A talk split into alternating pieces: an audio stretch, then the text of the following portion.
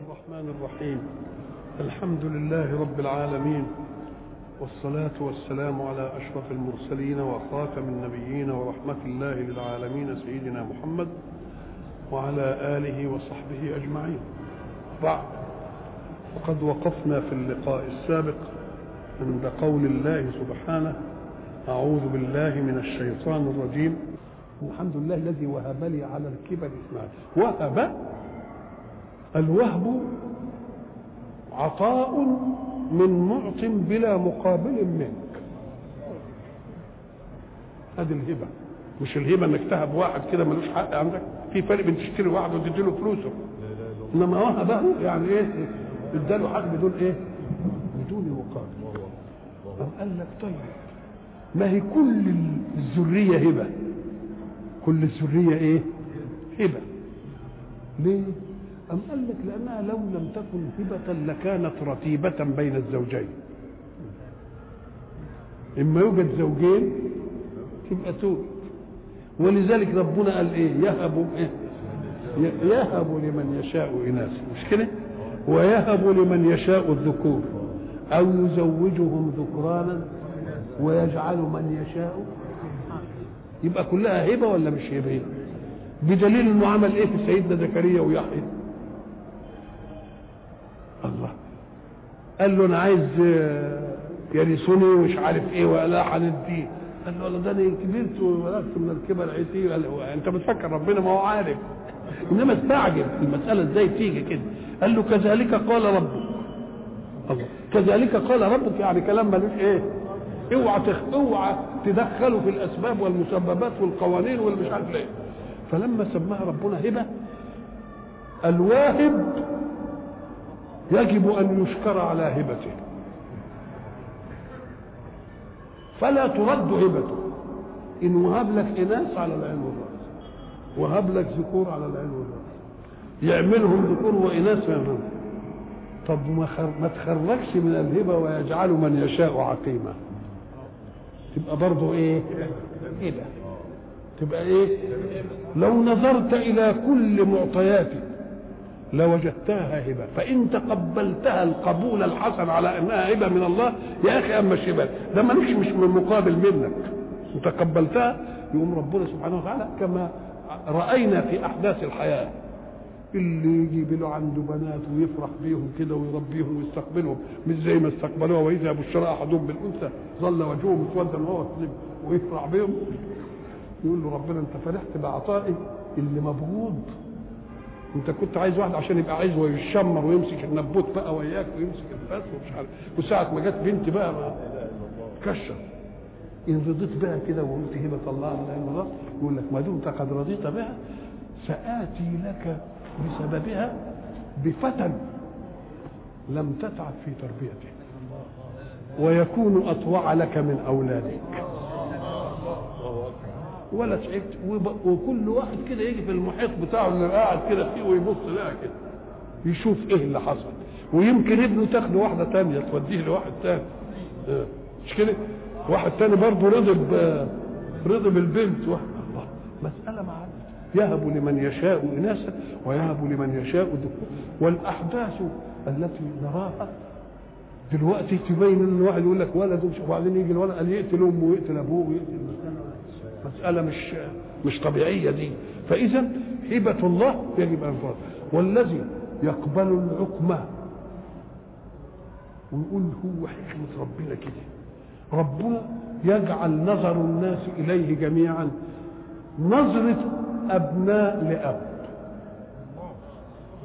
وكل اللي يشوفه من الشبان يقول أولاد. عايز إيه يا عم فلان؟ مش عايز حاجة يا عم فلان. إيه كل الواحد يسأل في إيه؟ وفي رضاه الحمد لله الذي وهب لي.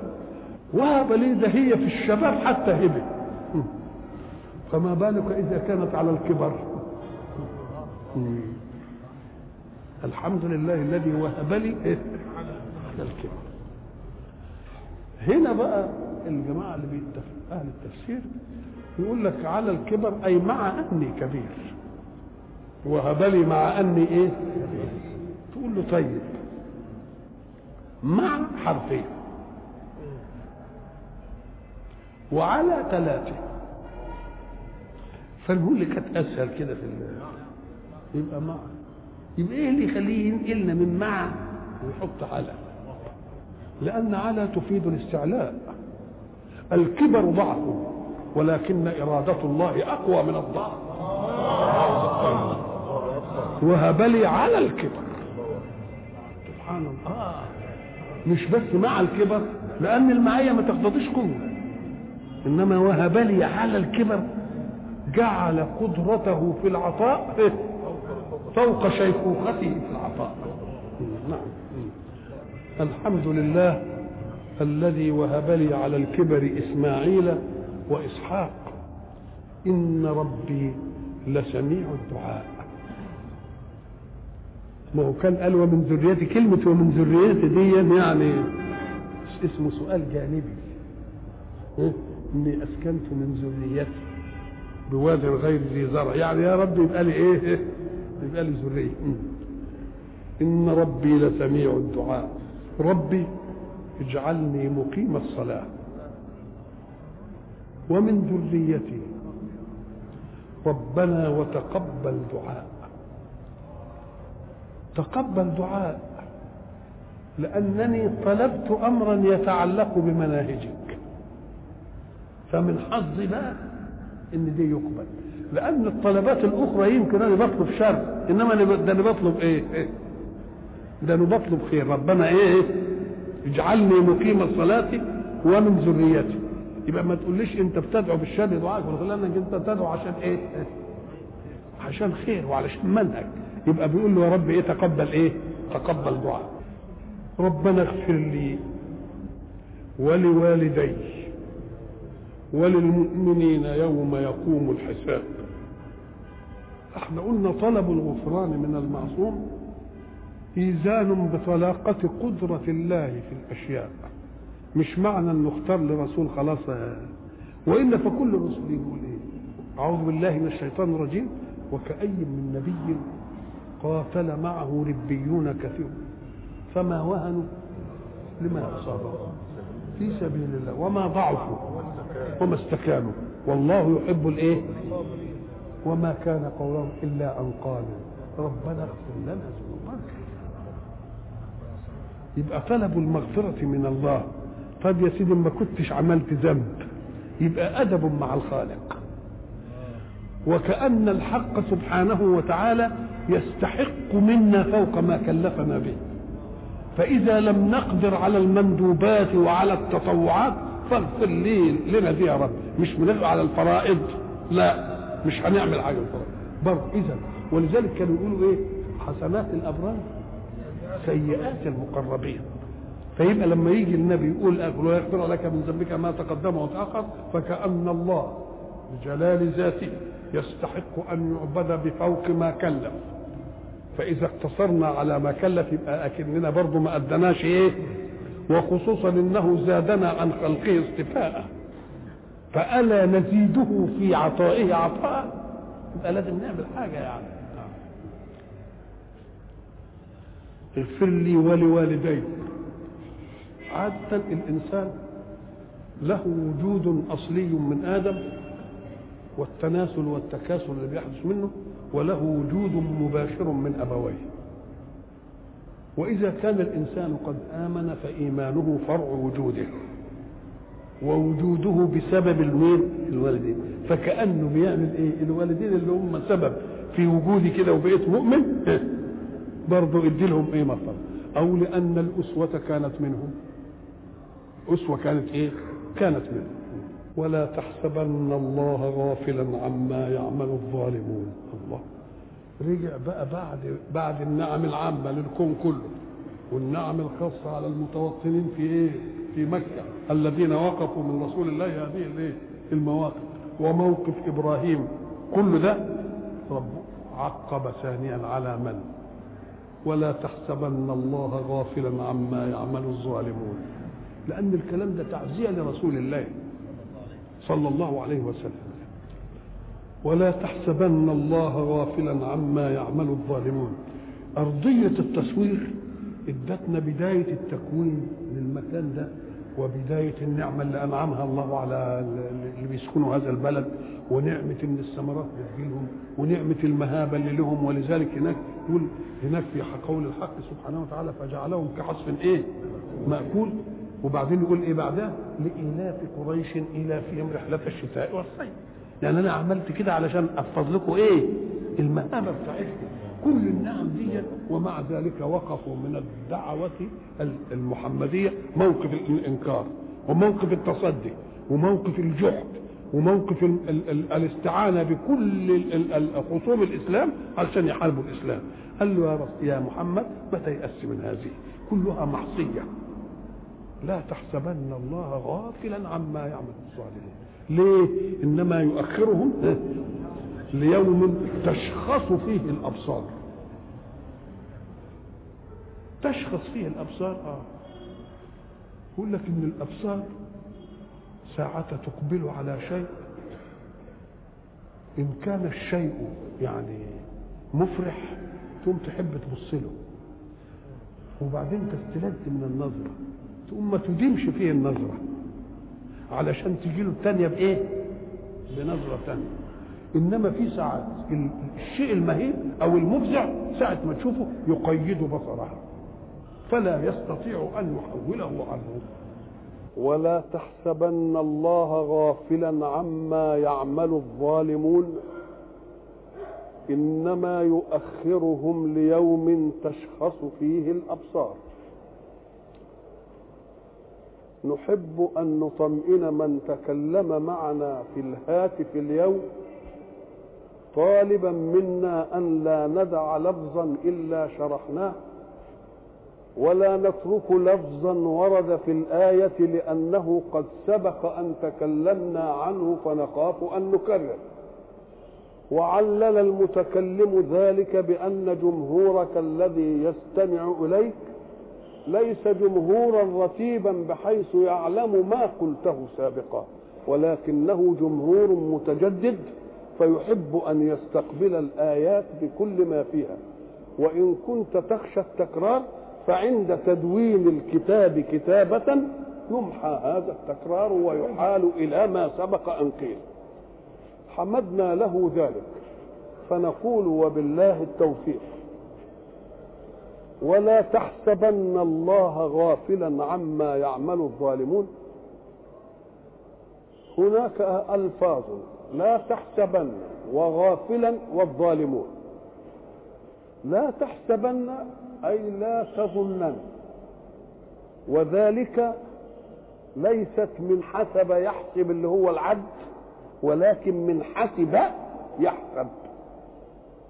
أحسب الناس أي ظن الناس. يبقى إذا المادة بيجي فيها حسب يحسب دي في العد وحسب يحسب دي في الظن. وقلنا إن الظن أو الحسبان نوع من أنواع النسب سبق أن تكلمنا عنها كثيرا. والنسب الكلامية أي المدلول من الجملة المستفاد منها كما تقول زيد مجتهد. هنا نسبنا الاجتهاد لزيد فتبقى نسبه نسبت شيئا لشيء ويبقى كلام مفيد. النسب الكلامية تمر في ستة مراحل. المرحلة الأولى أن النسبة قد تكون مجزوما بها. أنت يا متكلم جازم بالنسبة زيد مجتهد وجازم بها ما حدش تزعزعك عنها ولكن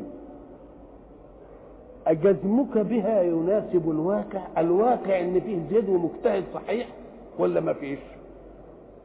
يبقى اذا النسبة التي جزم بها المتكلم نشوف أواقعة هي أم غير واقعة؟ فإن لم تكن غير واقعة يبقى أنت جزمت بشيء غير واقع. يبقى ده جهل طب وإن كانت واقعة؟ بالفعل هو في زيد ومجتهد. يبقى مجزوم بها وواقعة. أتستطيع أن تدلل عليها أم لا تستطيع أن تدلل عليها؟ فإن لم تستطع أن تدلل عليها جزما ووقوعا يبقى ده تقليد. بتقلد غيرك فيه. زي الطفل ما نعلمه الله أحد. ما عندوش دليل ولا عنده حاجة إنما بيلقنها من مين من محبيه ومن والده ويمرن لسانه عليه. لما بيكبر يبتدي ياخد الايه الدليل. فيظل إيه؟ مقلد. يبقى النسبة مجزوم بها إن كانت غير واقعة تبقى جهل. وإن كانت واقعة أتستطيع أن تدلل عليها؟ أم لا تستطيع؟ فإن لم تستطع أن تدلل عليها وهي مجزوم بها وواقعة يبقى انت بتقلد غيرك اللي انت تثق فيه. وإن استطعت أن تدلل عليها يبقى خدت العناصر بتاع العلم. يبقى ده العلم بقى. يبقى العلم هو إيه بقى؟ نسبة مجزوم بها. وواقعة وعليها دليل. فإن كانت النسبة المجزوم بها غير واقعة نقول له ده جهل. طب إيه الفرق بين الجهل والأمية؟ قال لك الجاهل عارف يعلم عكس النسبة. إنما الأم ما يعرفش حاجة خالص. ولذلك اللي بيتعب الناس مين؟ الجاهل ولا الأم ده الأم عايز أي قضية وتقول له على أي خلاص. إنما الجاهل عايز تنزع منه قضية كده وتحط له قضية إيه؟ يبقى عايز عمليتين عقليتين. يبقى النسبة إن كان مجزوما بها فإن كانت واقعة لها حكم وغير واقعة يبقى ده جهل. واقع إن لم تستطع أن تدلل عليها تبقى بتقلد غيرك. وإن استطعت أن تدلل يبقى هو ده الإيه؟ العلم. يبقى ناخد العلم بقى هو إيه؟ العلم. نسبة مجزوم بها وواقعة في الكون وعليها دليل. والتقليد نسبة مجزوم بها وواقعة ولا تستطيع أن تدلل عليها. والجهل نسبة مجزوم بها وليست واقعة. أدي ثلاثة في المجزوم طيب فإن كانت النسبة غير مجزوم به نقول له برضه هتاخد ثلاث مراحل. المرحلة يا ترى النفي والإثبات متساويين؟ يبقى ده الشك بقى. يبقى الشك إيه؟ نسبة غير مجزوم بها مستوية النفي والإثبات. ما أنتش قادر ترجح واحدة منهم. طب وإن كنت عايز ترجح واحدة على واحدة إيه؟ ما هو ما دام ترجح واحدة يبقى الثانية مرجوحة. فإن رجحت واحدة يبقى الظن والحسبان. والمرجوحة هي الوهم. يبقى عندنا في الكلام اللي بنتكلمه كله ست إيه نسب. ثلاثة في المجزوم بها وثلاثة في غير الإيه. هات بقى في لا تحسبن. الحسبان هو إيه بقى؟ نسبة غير مجزوم بها إنما راجحة. إنما إيه؟ راجحة. ولا تحسبن. ولا تحسبن الله غافلا. ما هي الغفلة؟ الغفلة سهو عن أمر. سبب السهو أنك لست متيقظا ولا متنبها. يعني لو كنت أنت متيقظ ما كنتش إيه؟ غفلت عنه. يبقى الغفلة هي إيه؟ سهو عن أمر. سببها إيه؟ إنك أنت ما أنتش يقظ ولا أنتش متنبه لها فبتحصل إيه؟ فبتحصل غفلة. على الأول. هنا يقول العلماء الله يخاطب رسوله ويخاطب من آمن معه تبعا. فأول الرسول ما يخاطب لا تحسبن الله غافلا. أكان يظن الرسول أن الله غافل؟ قال لك لا خد بالك إن في الأوامر والنواهي أنت تأمر إنسانا بفعل شيء هو فيه وتنهى إنسان برضه عن شيء وليس فيه والمراد في ذلك الاستدامة على هذا الوضع فإذا قال الحق يا أيها الذين آمنوا آمنوا طب ده أنت بتقول آمنوا يبقى امنوا دي إيه؟ قال لك آه إلزم هذا الإيمان وجدده في كل مناسبة ليتصل ايمان الان بإيمان الأمس وإيمان غد بإيمان اليوم. كذلك إذا قلت لواحد لا يشرب الخمر لا تشرب الخمر مش معناه إنه مش شرب؟ أي داوم على ما أنت عليه فجدد نهيا عن الشرب الآن علشان يتصل بعدم الشرب امس ويتصل بعدم الشرب غدا. يبقى اسمه إيه؟ الدوام يعني نقول له إيه؟ استمر على ما أنت عليه فعلا في الأمر أو امتناعا في الإيه؟ في النهي. طب ودي تيجي إزاي يعني؟ وليه وليه تيجي حكاية غفلة الله دي؟ غفلة قال لك ساعة ما تيجي تشوف حاجة منسوبة توجد في البشر ولا توجدش في الحق لازم. إيه؟ تحاول تفسر الأمور بالكمالات التي لله. الذي يفعل ظلما يستحق أن إيه؟ يعاقب. فإذا أخرت عقابه أخرت عقابه يقوم اللي اتاخر اللي شاف إن الظالم عقوبته اتاخرت يقول يا أخويا هو مش داري افرض ان في رئيس وفيه مرؤوس ثبت عليه مخالفة وتستحق المخالفة العقوبة. وقعدوا الموظفين اللي في الديوان ينتظروا مين؟ العقوبه ما حصلتش. يقوموا يتهمسوا مع بعض يقول يا أخويا هو إيه غفلان عن الحكاية اللي عملها فلان دي. إذا لم يقولوا هذا إلا لأن العقوبة تأخرت. فكأن الناس لما تأخرت العقوبة عن الظالمين قالوا يا أخويا إيه الحكاية؟ في غفلة؟ آه. طب وهم يقولوا في غفلة ليه؟ ده بدهم يقولوا إن الذنب اللي عملوه كان يستحق تعجيل مين؟ تعجيل العقوبة. يبقى انضم المجموع الجمهوري إلى إيه؟ إلى إنكار هذا الإيه؟ إلى إنكار هذا الشيء. يبقى معناها غافل يعني مؤجل العقوبة. ما تحسبوش مؤجل العقوبة. وتأجيل العقوبة علشان إنه غفلان؟ لا ده أملي لهم إن كيد إيه؟ أملي لهم إن كيد إيه؟ متين. على الأول ولا يحسبن الذين كفروا انما نملي إيه؟ انما نملي لهم ليزدادوا إيه؟ ليزدادوا اسما فلما كانت العقوبة على الذنب لم تقع قالوا يمكن في, في غفلة يا إخواتي. نقول له لا اوعى تحسب الحساب ده ابدا. مفيش غفلة إنما إحنا بنأجل مين؟ أو أن تتوهم أن الله برحمته غفر لهم الذنب. تقول له لا ده مش غفلان ده الذنب الذنب موجود بس هو متأخر متأخر لإمتى؟ هنقول بقى بعد كده.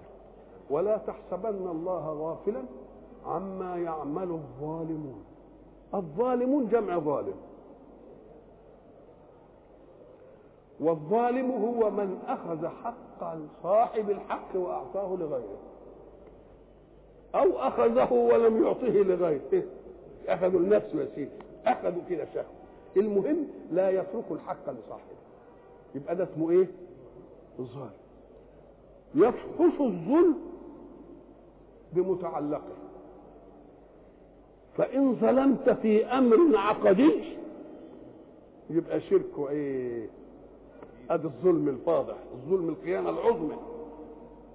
وإن ظلمت في أمر آخر كبيرة وقلت لا ده صغيرة يبقى فسق وإن ظلمت في حق أعطيته لواحد من الأمور السهلة دي يبقى ظلم. ولذلك ترد الأمور ومن لم يحكم بما أنزل الله فأولئك هم كافرون ومن لم يحكم بما أنزل الله فأولئك هم الفاسقون. ومن لم يحكم بما أنزل الله فأولئك هم الإيه؟ الظالمون. إذا إذا وجد محكوم عليه وهو واحد بأحكام متعددة فافهم أن الجهة منفكه من لم يحكم بما أنزل الله محكوم عليه. محكوم عليه بإيه؟ الحكم متوقف على ما حكم به. فإن حكمت في عقيدة يبقى كفر. وإن حكمت في كبيرة يبقى فسق. وإن حكمت في صغيرة يبقى إيه؟ يبقى على نمسك بقى. الظالمون دول ظلموا مين؟ ما هو الظالم يقتضي إيه؟ مظلوم. ومظلوم فين؟ فأول الظلم العالي بقى اللي هو الشرك ظلم عظيم ده هو ظلم القمة. ظلم الإيه؟ القمة. نقول له آه ظلم القمة دي عملوا إيه؟ قال لك انقسموا فيه. واحد أنكر ألوهية الله ووجوده إنما ما ادهاش لحد. يبقى ده ملحد. وواحد اداله الألوهية وخلى معاها إيه؟ شركاء وواحد قال لك هو ما معاهش شركاء بس هو مكون من أشياء. يبقى كم مرحلة؟ إيه ثلاثة المرحلة الأولى إنه عمل إيه؟ واحد ألحد. فالملحد ظلم الحق واجب وجوديته. هذه واحدة. طب والمشرك؟ ظلم الحق في وحدانية فردانيته ما هو جاب وياه ناس. طب والتاني ذا الأجزاء؟ ظلم الحق في ذاتية أحديته. يبقى ده الظلم اللي هو الكبير الظلم الكبير كام قسم؟ ثلاثة. الظلم الأول إيه؟ ظلم واجبية الوجود لله. قال ما فيش إله. يبقى ظلم إيه؟ واجبية الإيه؟ ظلم الله في واجبية وجوده. طيب. والثاني ظلم الله في واحدية تفرده. واحد. واللي قال ده له أجزاء ومكون من كده من شوية أجزاء. ظلم الله في أحدية ذاته. يبقى يظلم في الوجود يا يظلم في الواحدية يا يظلم في الأحدية. ولذلك يقول بعض العارفين وأول حق في الوجود أول حق في الوجود إيه؟ وجوده. هات بقى كده وأول حق في الوجود وجوده. وكل حقوق الكون منه استمدت. إذا رأيت أي حق في الكون يبقى من الحق الأعلى مستمدا يبقى احفظ وياه كده إيه؟ وأول حق في الإيه في الوجود إيه؟ وجوده وكل حقوق الكون منه استمدت خلاص كده؟ فلا هو في جمع. مش شلة كده شركة. كما قال مشرك ولا هو في الأجزاء. يا حسن ملتي.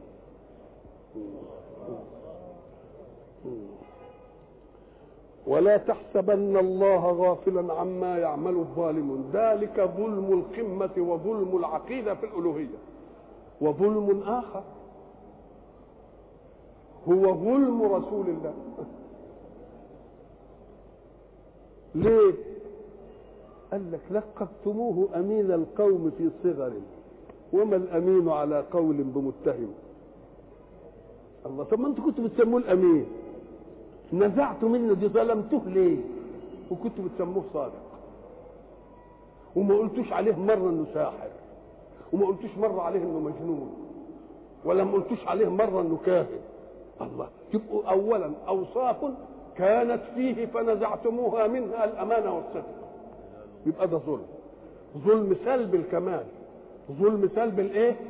كان للرسول كمال قبل أن يرسل. فانتم جيتوا ظلمتوه وخدتوا منه الكمال. خلاص؟ ولم يكن للرسول نقص قبل أن يرسل فجئتوه بنقص. يبقى اسمه ظلمين اثنين ظلم إيه؟ ايجاب وظلم إيه؟ سلب. الظلم السلب أن تسلب عنه كمالا كان له. كان امينا فقلتم لا مش أمين. كان صادقا فقلتم لا مش صادق. أو أن لا تكون له صفة نقص فتجيب له أنت صفة نقص. ساحر كائن مجنون. إيه الحكاية دي؟ يبقى ده ظلم لمين؟ للرسول صلى الله عليه وسلم. حتى على وظلم للمجتمع الذي تعيشون فيه. ليه؟ لأن يوم أنت ما تستبد بكلمة الكفر عايز تسيطر وعايز تسود وعايز تستغل وعايز تتحكم وعايز تبقى بتظلم مين؟ تظلم المجتمع. وشره ظلم نفسك. ليه؟ لأنك أنت خدعت نفسك. اديتها الان متعة بسيطة كده وحرمتها من متعة إيه؟ من متعة كبيرة. زي التلميذ اللي يصحوه من النوم عشان يروح المدرسة عايز ينام. هو بده نفسه متعة إيه؟ إنه نايم. مش مسؤول عن حاجة. ونصحوه بالعافية يطلع يتسكع في الشارع ولا يقعد على قهوة ولا يقابل واحد زيه صعلوك هو بيمتع نفسه. إنما أنت حرمتها إيه؟ بعدين هتعرف أنت حرمتها إيه؟ لما زميلك المجتهد كده يبقى له منصب وله جاء وله وله وله وأنت قاعد محروم. يبقى أنت ظلمت نفسك إيه؟ ولا وما ظلمناهم ولكن الناس أنفسهم. هم اللي بيظلموا نفسهم. يبقى ده نوع من الظلم ولا لا؟ وظلم شائع في الكون كله فيما دون الإنسان في الحيوان وفي الجماد وفي كله. ليه؟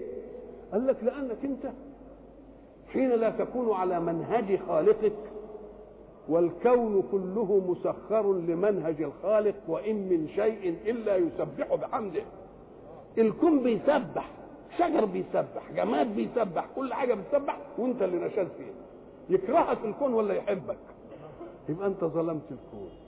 يبقى اذا الظلم عرفنا مع في القمة مع الله في الواسطة مع الإيه؟ الرسول في المساوي مع المجتمع في الأدنى مع الإيه؟ مع الأجناس الإيه؟ الأخرى.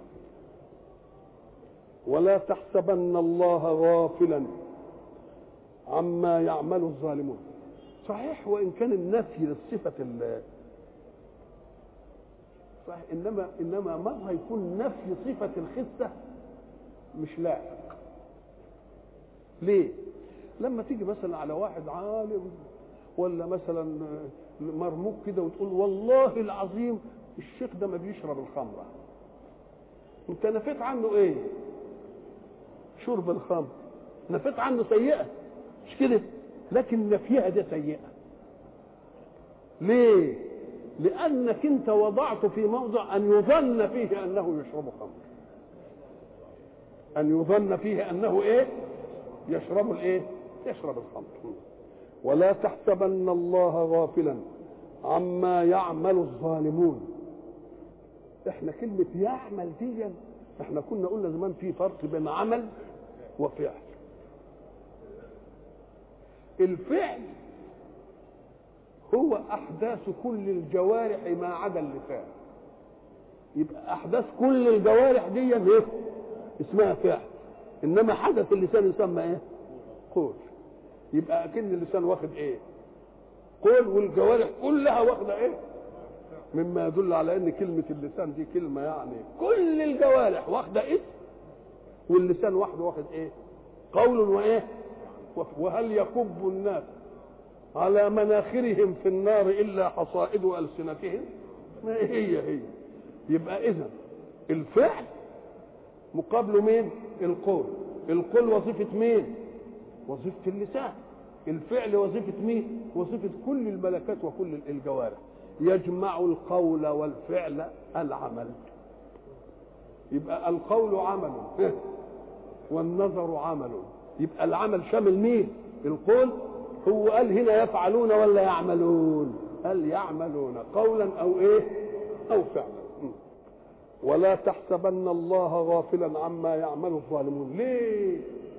لأن أصل المصيبة اللي حصلت في استقبال الدعوة إنهم كانوا يرجفون بالإسلام وبالرسول الكلام هو اللي كان إيه؟ كان هو اللي والعمل وال وال والفعل كان يمكن أقل من الكلام أو أن الفعل ينشأ من مين؟ من تحريضات الكلام. ولا تحسبن الله غافلا عما يعمل الظالمون. إنما يؤخرهم ليوم تشخص فيه الأبصار. أهو ده اللي ينفي الغفلة. بل يعمل يدينا عملية إنه بده يمكن لهم الذنوب علشان يتمكن لهم العقوبة. يبقى مش زي ما أنت كنت عايز أنا كنت عايز عمل عقوبة يعني. هنا بقى إنما يؤخرهم ليوم تشخص فيه الأبصار. طب ده حصلت لهم أشياء. ألم يهزموا في بدر؟ ألم يقتل صناديدهم وسادتهم؟ ألم يؤثر كبارهم؟ طب ما هي دي برضه ما تاخرتش قال لك لا. الحق سبحانه وتعالى ساعتها يأتي بالوعد أو الوعيد يجيب الشيء اللي كل السامعين له يدخلوا فيه. فإذا قال أنا أؤخرهم ليوم في الدنيا وبعدين في الآخرة. طب ما يمكن واحد يموت الآن قبل ما يشوف حاجة في الدنيا. يبقى ما خدش عقوبة. فبيجيب لهم الأمر ان هو الأمر اللي كلهم شركة إيه؟ شركة فيه. زي ما قلنا زمان في بيعة العقد لما أخذ الرسول عليهم العهود مع الأنصار قالوا له أنت أخذت لنفسك فماذا لنا؟ إن نحن وفينا. ماذا قال؟ أقال لهم ستنتصرون في المواقع في بدر وفي ثانية ويبقى لكم عز وتنساحوا في الكون وتبقوا أمراء وتبقوا سادة في الدنيا شرقا وغربا. ما قالش الكلام ده. ليه؟ لأن من الممكن إن واحد من اللي بيعوه يموت النهارده. فما يشوفش الكلام اللي أنا اللي قال إنكم هتبقوا كذا وكذا. فجاب لهم الأمر الإيه؟ الأمر الذي يجمعهم أخيرا. اللي بيقش الأمر اللي بيقش اللي هو مين؟ بتاع الإيه؟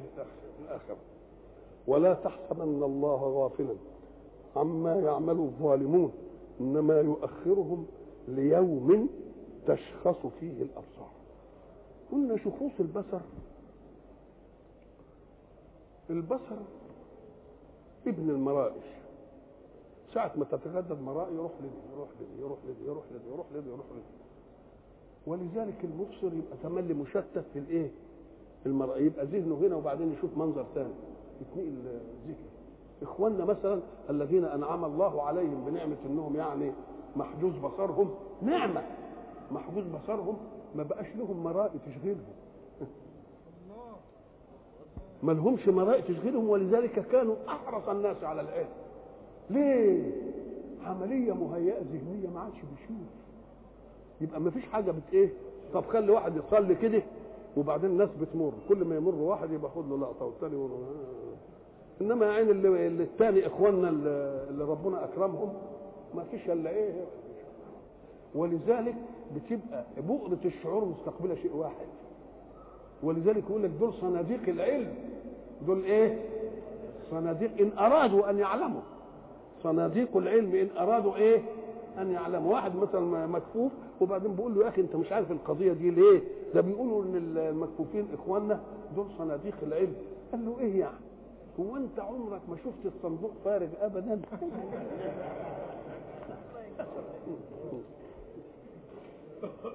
تشخص بقى الأبصار. تشخص معناها تفتح. تفتيح لا يتقلب لا هنا ولا هنا. الله طب ليه دي كده؟ أم قال لك آه من هول ما يرى ما يقدرش إيه؟ يروح.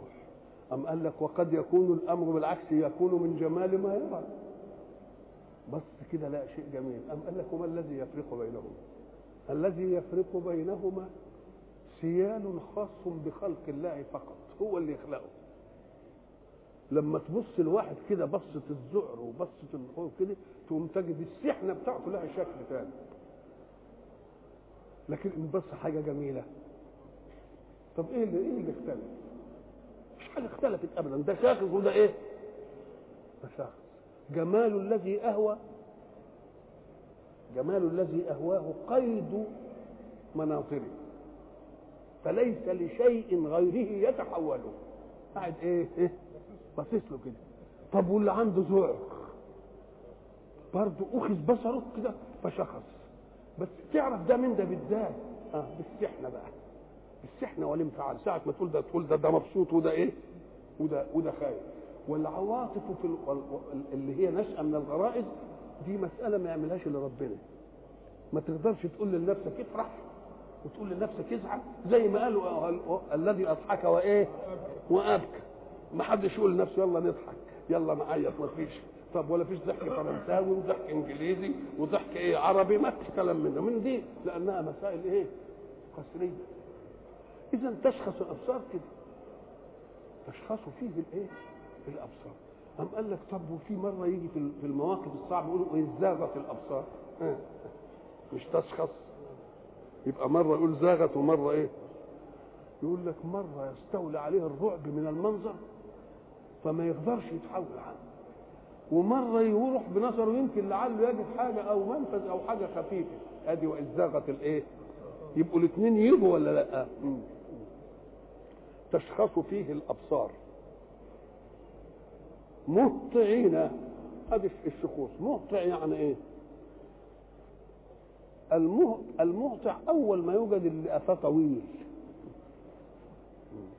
زي ما نقول ده فلان ده قفه قفاه كده جامد كده. فمهطع فيه طول وإلى لقاء آخر إن شاء الله.